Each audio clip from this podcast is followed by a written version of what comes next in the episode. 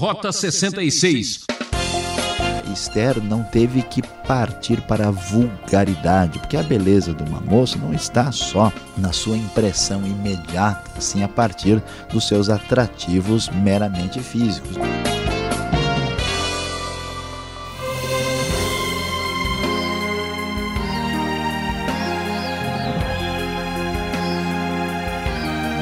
Um show de beleza e maravilha.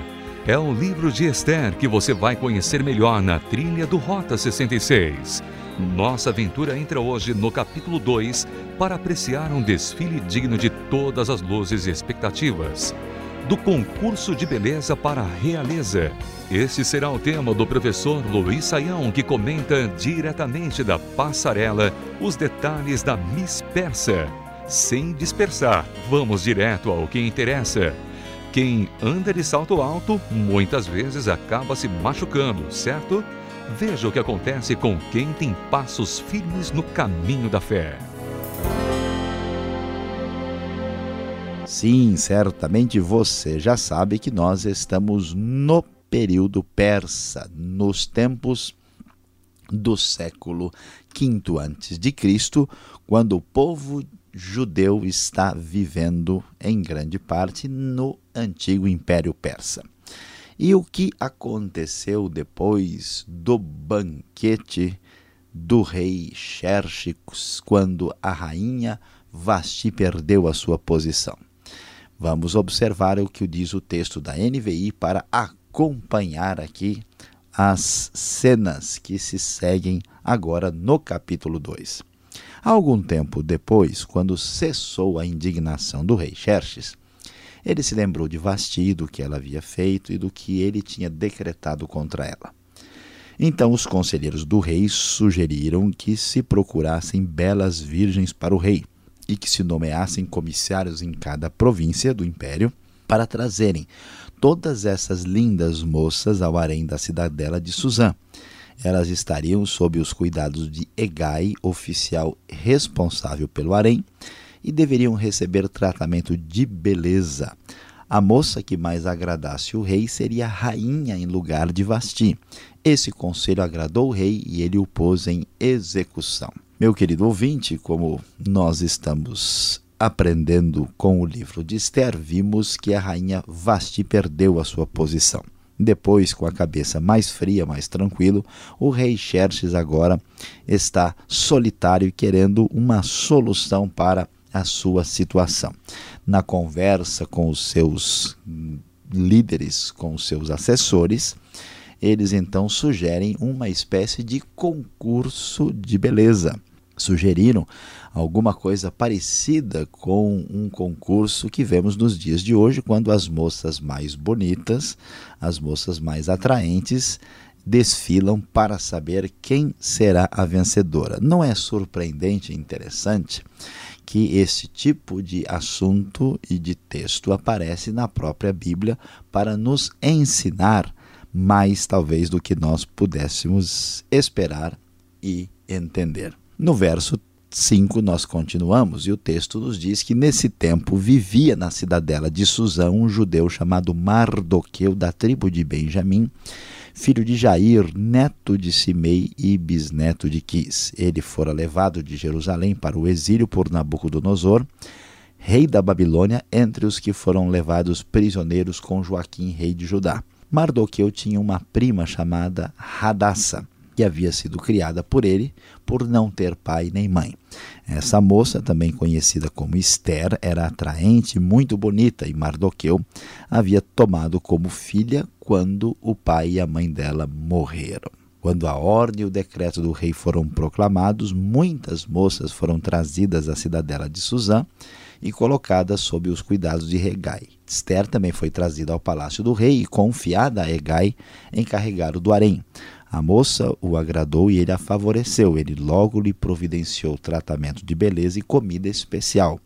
Designou-lhe sete moças escolhidas do palácio do rei e transferiu-a junto com suas jovens para o lugar do harém. Meus queridos ouvintes, é muito impressionante o que vamos encontrar aqui.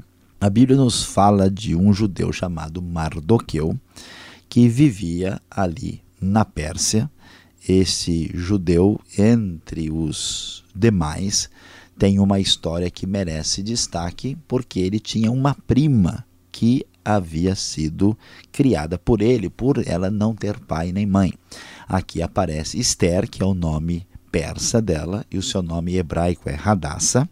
E essa moça, muito bonita, muito atraente, aparece aqui no cenário quando o povo de Deus vai precisar de uma atitude importante de alguém no momento tão crítico e significativo da sua história.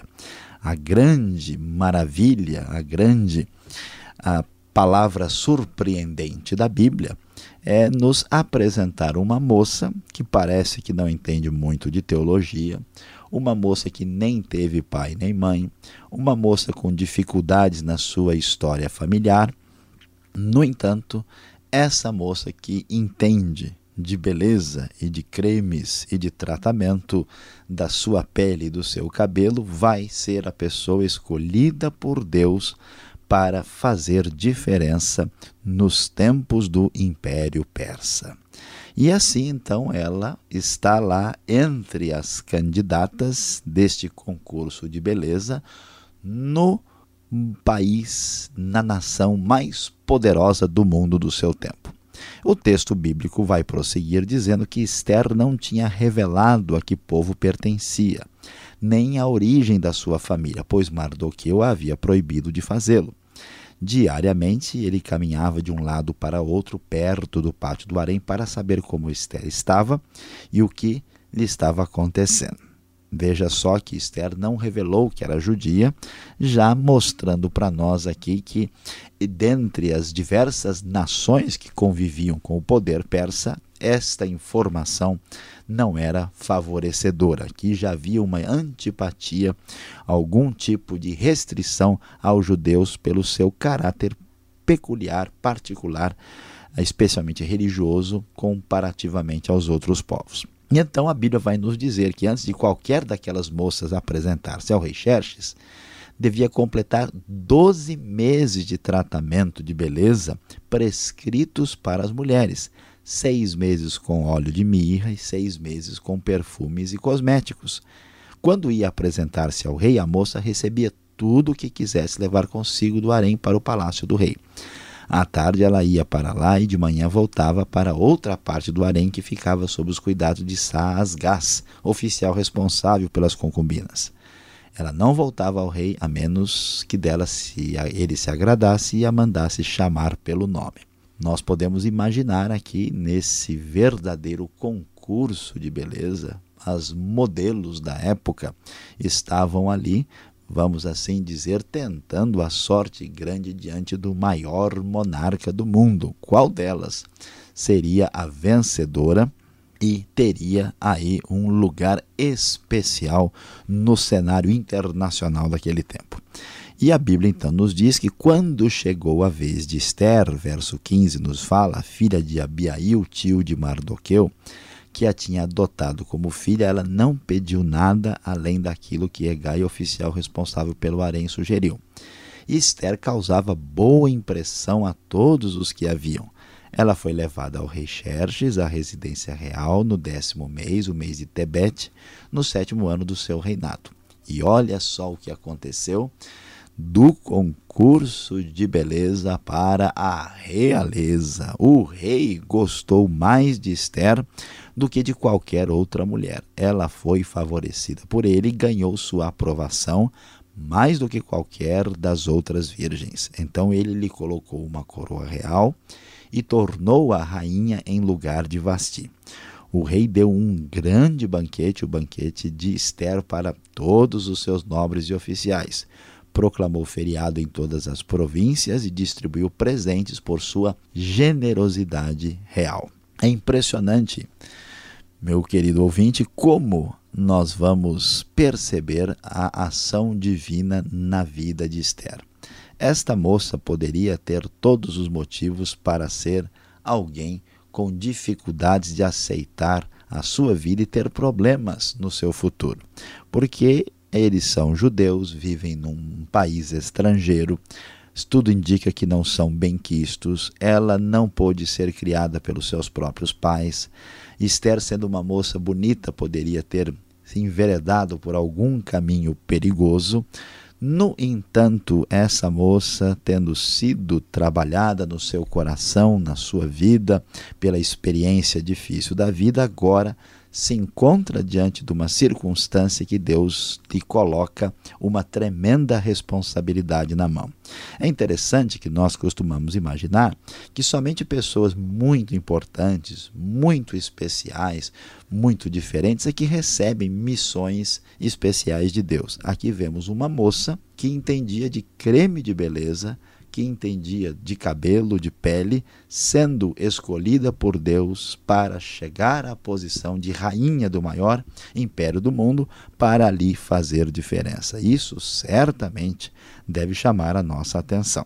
E é interessante observar ainda que no capítulo 2, Deus está em silêncio, sem aparecer explicitamente nessa história, porque diz o texto que Mardoqueu descobriu, como que se diz, por acaso, né, ah, o que estava acontecendo contra o próprio rei. Diz o texto no verso 21, um dia quando Mardoqueu estava sentado junto à porta do palácio real, Bigtan e Teres, dois dos oficiais do rei que guardavam a entrada, estavam indignados e conspiravam para assassinar o rei Xerxes.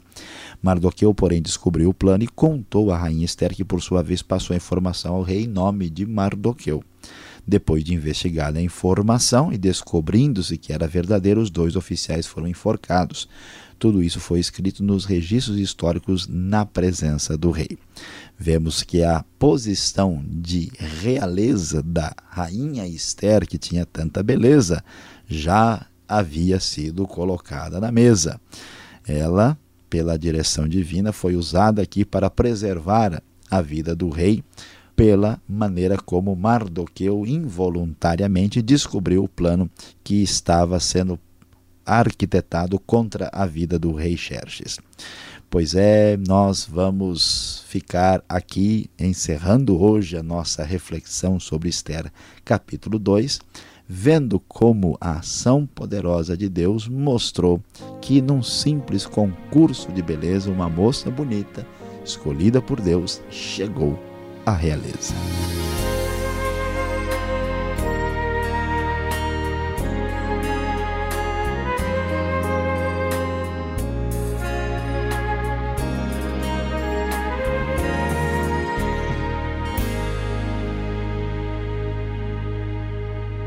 Já voltamos com mais informações do desfile de Esther no Rota 66 o caminho para entender o ensino teológico dos 66 livros da Bíblia, que está apresentando a série Esther.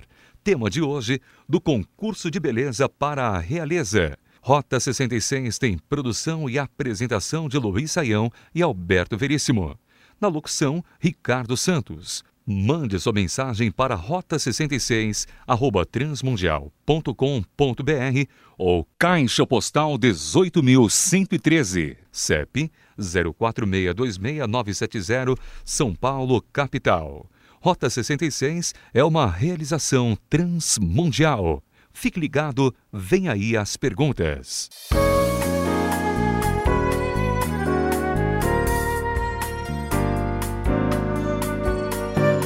Você está acompanhando o livro de Esther, é a nossa nova aventura, capítulo 2. O professor Luiz Saião já fez a sua exposição e agora vem as perguntas. Você deve ter as suas. Vamos agora conferir aqui, professor Luiz Saião. Capítulo 2 de Esther até agora só está mostrando intrigas palacianas. Qual o significado, o valor deste livro? Que ligação Esther tem a ver com outros livros do Antigo Testamento? Até agora eu não, achei muito, não, viu? Pois é, pastor Alberto, à primeira vista realmente parece difícil. A gente está meio perdido aqui no meio de um monte de cosméticos e perfumes e cremes de beleza e né, ainda a razão teológica do livro não foi colocada na mesa.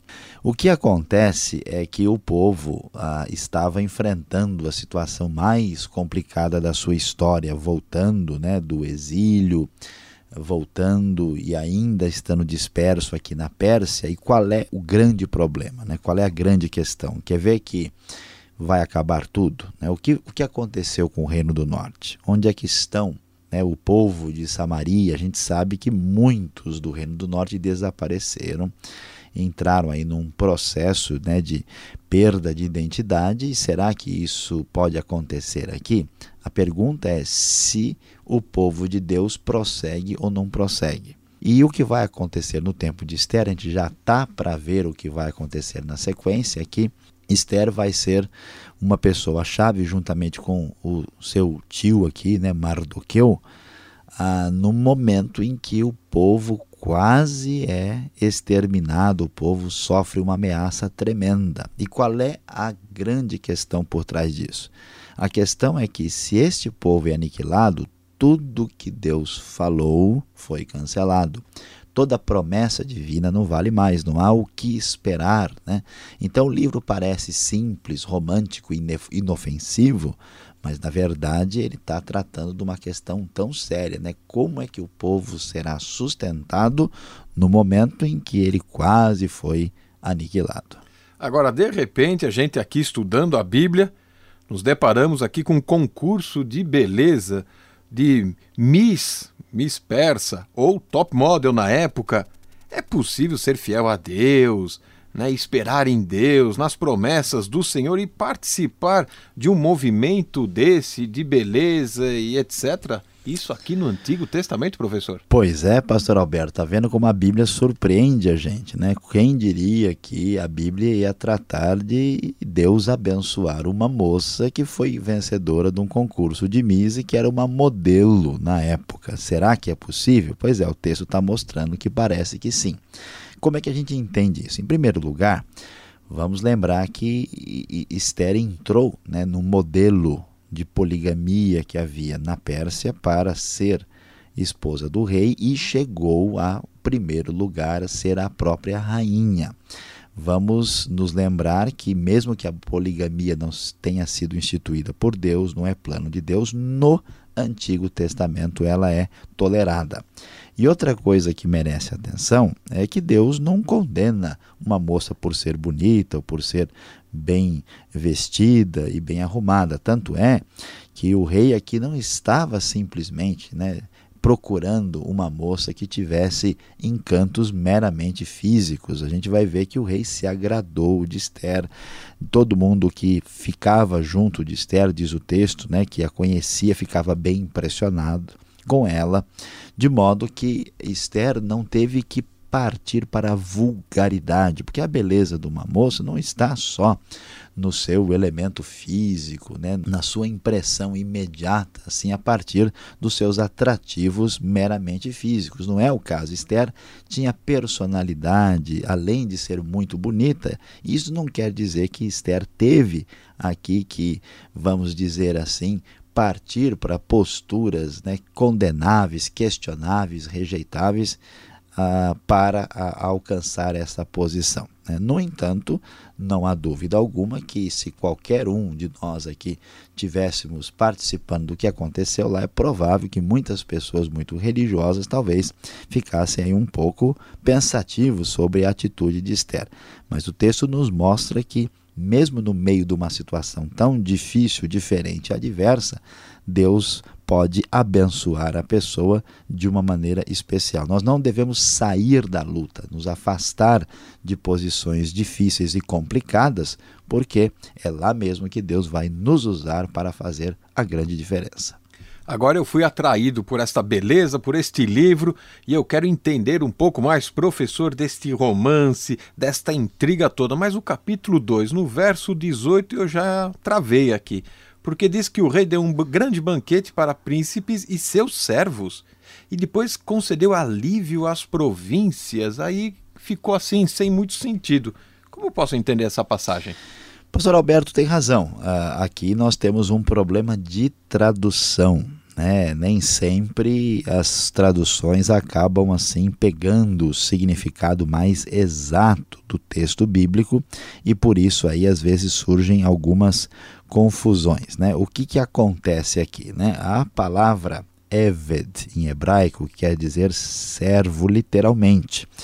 E aqui a palavra aparece no plural, né, os avadim, E a gente lê que o rei deu banquete para os seus nobres e servos. Mas espera aí, o rei não vai dar banquete para um servo, para um escravo, para uma pessoa que está numa posição social tão simples. É muito difícil que seja razoável. Então, o servo aqui tem um sentido de um subalterno em relação ao rei. Por isso, a tradução da NVI corretamente diz que o rei deu um grande banquete para os seus nobres e oficiais. Aí a tradução fica correta. E essa a sugestão também de que o rei concedeu alívio às províncias, parece que as províncias estavam com problemas de impostos, alguma coisa assim, não é. O sentido correto na tradução mais idiomática é que o rei proclamou feriado nas províncias e aí é, distribuiu presentes por causa da sua generosidade. Então, o texto bem entendido certamente né, será devidamente interpretado. E é o caso da tradução aqui que faz diferença, a NVI é preferível. Agora eu estou entendendo alguma coisa a mais. Dizem que aquela pessoa é tão bonita de parar o trânsito. E Esther era muito bonita. Ela parou, foi o dia todo aqui. Houve feriado em várias cidades. Agora, essa passagem, podemos dizer assim, que Esther ensina que Deus abençoa as pessoas bonitas, belas, formosas. Será que ele faz distinção de pessoas? Pois é, pastor Alberto, olha só que coisa interessante, né? Muita gente talvez pense, puxa, a Esther teve toda essa sorte especial porque ela era extraordinária, a moça era de parar o trânsito, então, então ela realmente, mas eu sou uma pessoa comum, né? Uns talvez até olhem no espelho aí, passem bem rápido para não ficar olhando muito tempo, né? E diga, eu não tenho toda essa, essa condição na minha vida. Mas olha, pastor Alberto, veja bem, Nunca nós imaginaríamos, imaginaríamos que beleza física fosse utilizado por Deus de alguma maneira para a bênção do seu próprio povo. E na verdade, a maioria dos religiosos tem até um pouco de preconceito e receio de beleza física, né? Na verdade, Deus não faz nenhuma discriminação, ele mostra até para a mentalidade, às vezes religiosa fechada, que uma moça bonita que entende de perfume é usada de maneira especial para fazer a obra de Deus. E Deus então abençoa os bonitos, os feios, os altos, os baixos, os magros, os gordos. Há lugar para todo mundo no reino de Deus. O que importa é a nossa atitude para com Deus e não o nosso atributo particular e diferente específico. Obrigado, Saião. Hoje o estudo foi beleza pura. Mas antes tem a conclusão do estudo. Você vai cair na real.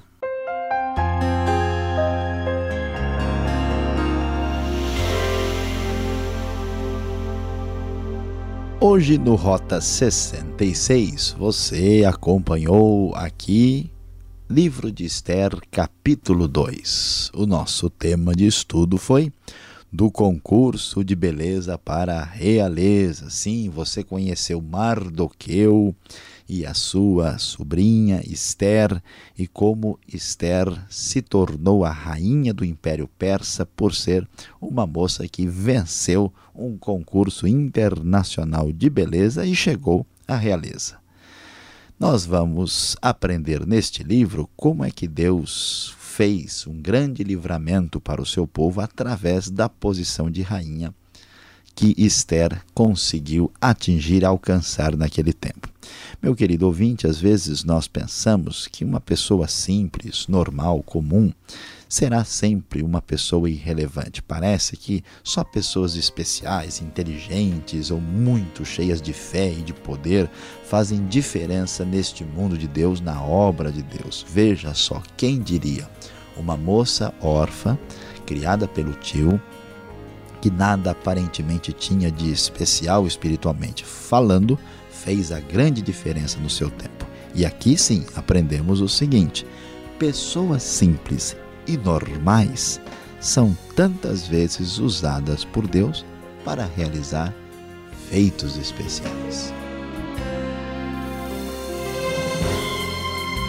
Concluímos assim mais um programa Rota 66. Você não pode perder a sequência deste estudo. Sintonize esta emissora e horário e veja o site transmundial.com.br. A paz do Senhor e até o próximo.